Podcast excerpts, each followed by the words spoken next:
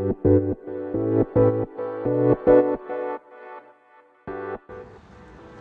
い、えー皆さんこんばんは。ボンソワ、えーこの配信ではフランスの MBA 留学のリアルとパリの日々の暮らしを発信していきたいと思います。はい、ということで皆さんいかがお過ごしでしょうか？えーパリは今夜の7時半、もう真っ暗ですね。で、めちゃくちゃ寒いです。あのー家で収録しようとしたんですけど、なんか物が少ないからなのか、なんか反響しちゃうんですよね。なんであのいつも通り外で収録しているんですけれども体感気温5度です。はい。あのアップルの天気によるとあの10度ぐらいなんですけどちょ体感気温5度ぐらいですね。もうマフラーしてコート着てますけどめちゃくちゃ寒いです。はい。でまあねそれくらい寒くてもちょっと残しておきたいなって思う日々がたくさんありますのでちょっとねあのーまあ、自分の日記帳代わりにちょっとスタンド FM やってますけれども今日も3つ話していこうかなと思います。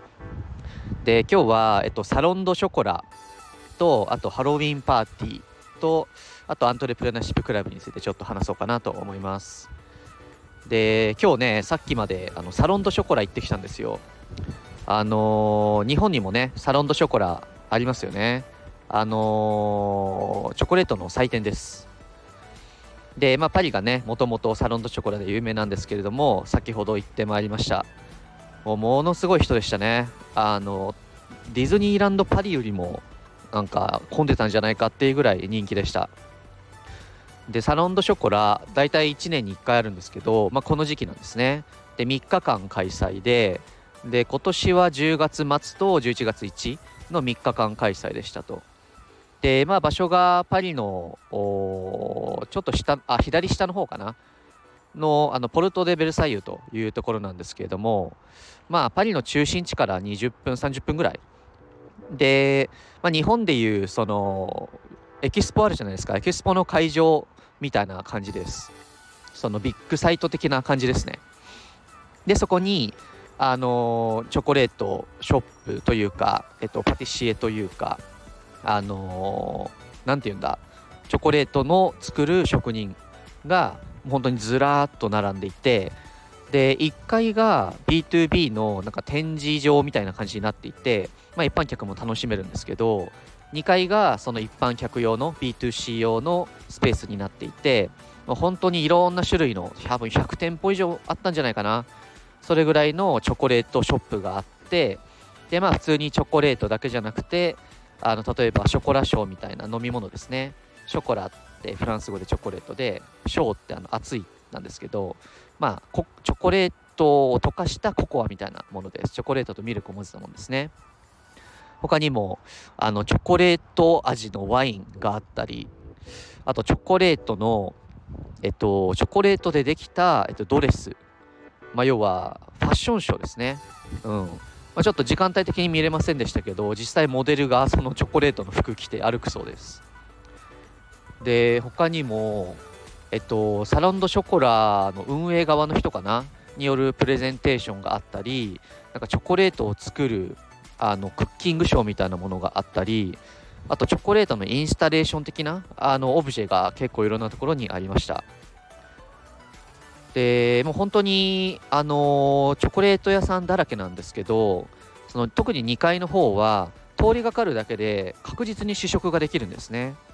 なので本当に回ってるだけでもうチョコお腹いっぱいレベルに食べれるんですけど、まあ、だからなのかチケットは、えっと、1人14ユーロでした。で、まあ、若干その学生割引があったりあと最終日はね若干割引があったりするんですけど、まあ、そんな感じで事前にねネット上からあのチケットを予約していくシステムでした。でどっちかっていうとその有名どころはそんなに出ていなくてどっちかっていうとあの新進気鋭のこれから有名になるだろうなっていうようなあのチョコレート屋さんが多かった印象です。だから例えばパリで有名なジャック・ジュランとかアラン・デュカスとかそういうのはなくてあのもう少し職人気質のチョコレートさんが多かったですね。はい。でやっぱりチョコレートねパリすごいっすね。本当に種類が本当にすごいしまあ、とそのチョコレートって言っても普通の、まあ、板チョコからねあの生チョコレートから、まあ、それを加工して例えばなんだろう日本のあのパティシエでチョコレートの中に柿の種入れて売ってる店とかもありましたしあとそのフランスのチョコレート屋さんだけれどもなんかその日本をルーツにしていてなんか和歌山のチョコレートとかあとなんかこう山椒を効かせたチョコレートとかあと面白かったのが醤油味のチョコレートとかもうそんなんもありましたね。で、まあ、全部試食させてもらいましたしまあね一緒に行った人たち買ってましたけど、まあ、全部美味しいんですよね。でやっぱりこっちはフレーバーチョコレート、まあ、そのチョコレートの中になんかフランボワーズとか柚子とかなんかそういうフレーバー系がやっぱり人気みたいであと生チョコレートも人気っていう感じでした。でまあその一般的な、まあ、ボンボンと呼ばれるあのチョコレート菓子もたくさんあって、まあ、子供も楽しめるような作りになってたかなと思います。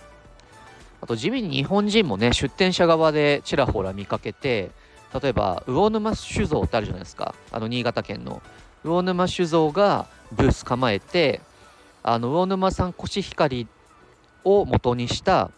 えっと麹蜂蜜を売っていたり、うん。まあ、結構ねチョコレートだけじゃなくていろんな種類のものも売ってました。でまあ普通にあのー、チョコレート楽しみつつ、まあ、そこでショッピングしつつあとドリンク楽しみつつ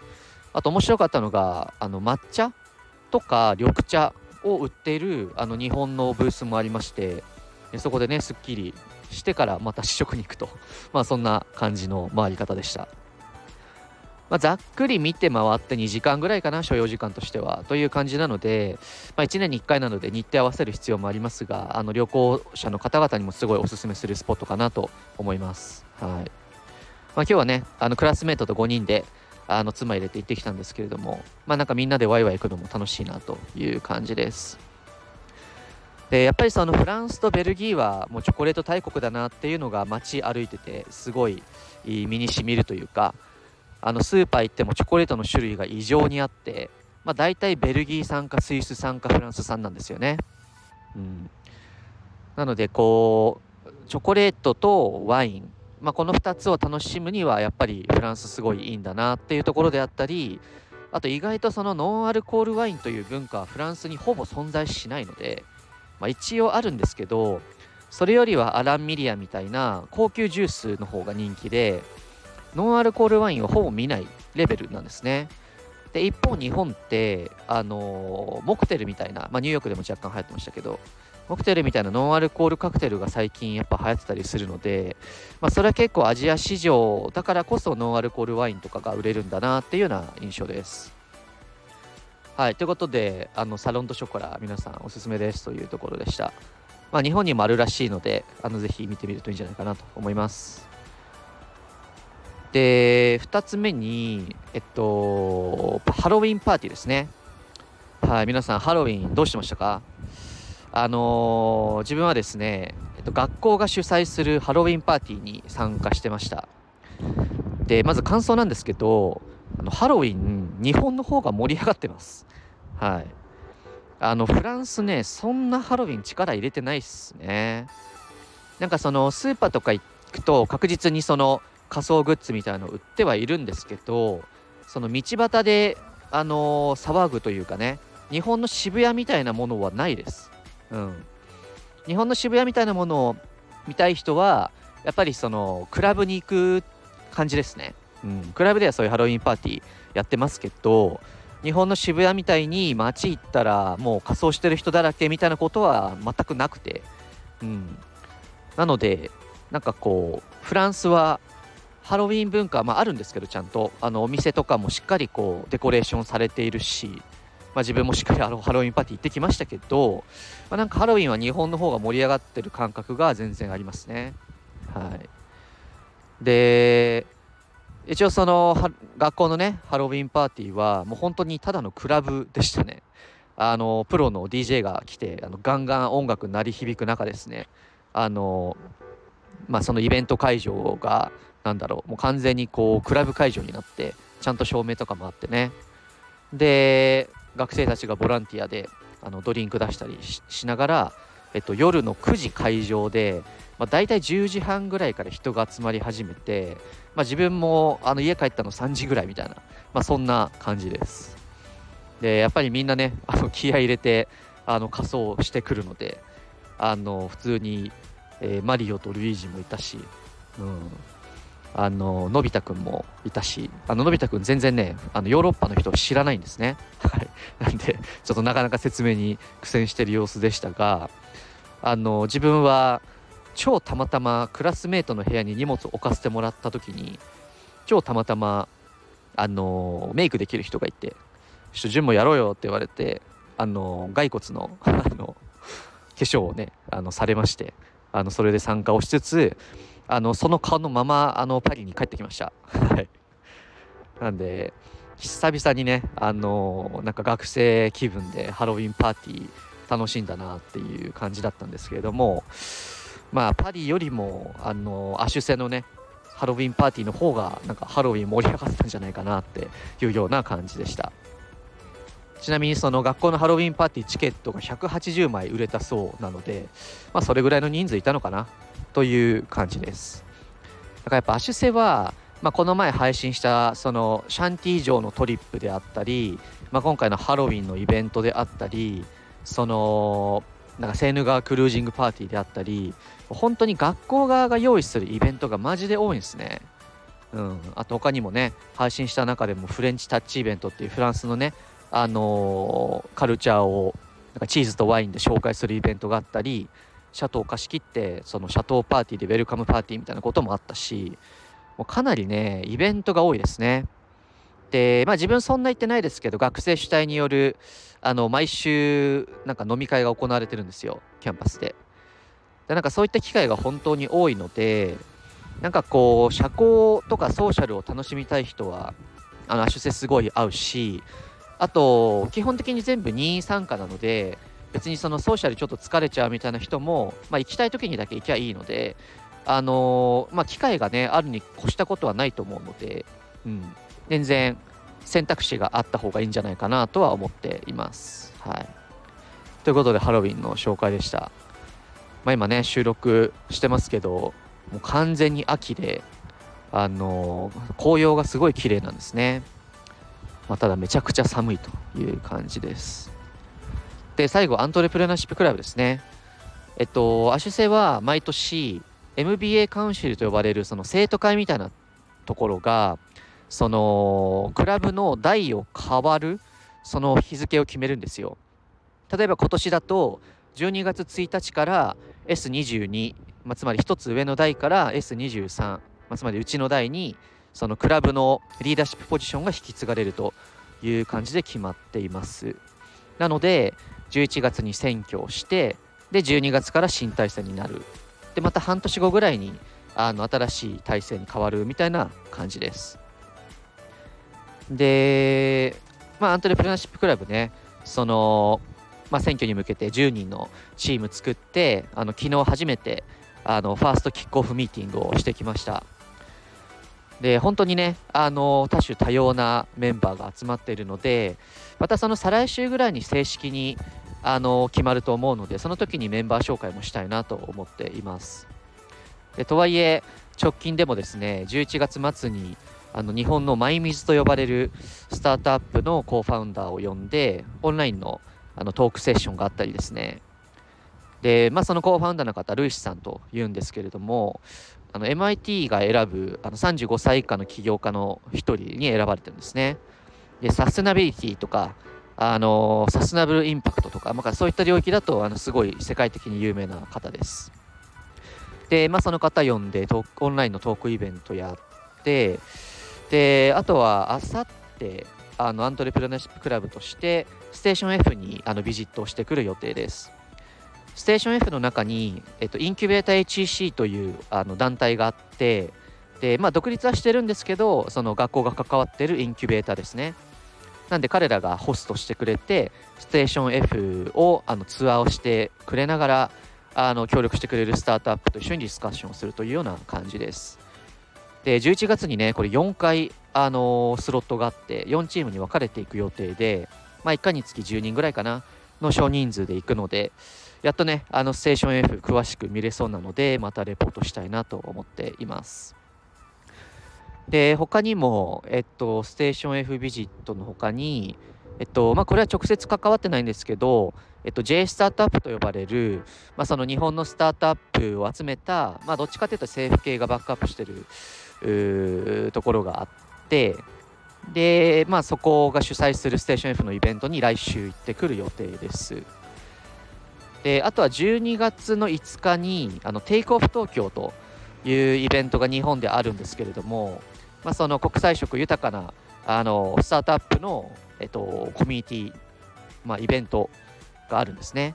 テイクオフ東京で調べると出るかなと思いますが、もともとそのスラッシュ東京とかスラッシュアジアとかを主催してたアンティがですね、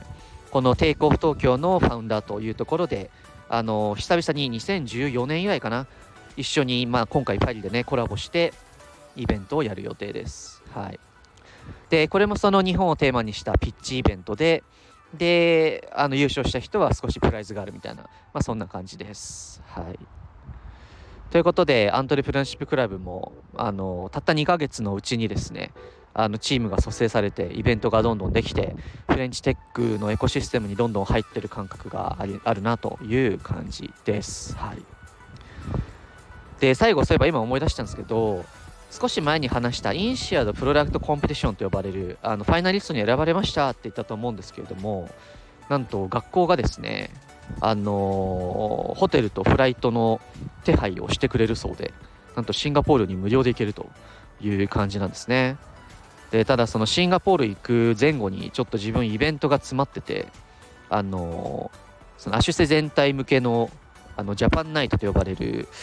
なんだろう、日本の文化を紹介するイベントがあったりですね、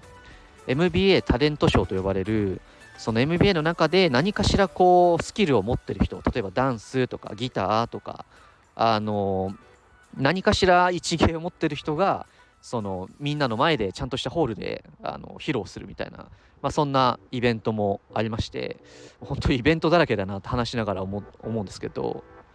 ちょっとそれがあるのでちょっとシンガポール行き、まあ、物理的に行くか、オンラインでプレゼンするかどうしようかなって今悩んでるんですけど、まあ、なんかこう、学校がね、その、きちんとファイナリストに選ばれた人たちに対して、あの、バックアップをしてくれる。うん。これってすごいことだなって思っていて、まあ、その副学長と直接やり取りをして、その、まあ、コングラチュレーションズと。で、まあ、出世のブランドを広めてくれてありがとうと。で、まあ、そのちゃんと会議でね、あのサポートすることを決めたからあの必要なことあったら言ってねみたいな感じで副学長が言ってくれるのはあのすごいやっぱ距離感も近いしこう生徒をバ生徒というかね、うん、学生をバックアップするような姿勢があの伺えてやっぱりいい学校だなとつくづく思っております。はい。ということで、あのー、今週も、えー、先週か。先週なんかファイナルエグザムがもう2つあったりですね。もう宿題の量がマジでえぐいので毎日宿題に追われてるんですけれどもあのちゃんとアカデミックも やっておりますのでこのアカデミックとソーシャルのバランスを保ちつつあの冬を迎えようとしております。はいということであの寒くなってきたので皆さんもお体にお気をつけください。それではまた会いましょう。バイバーイ。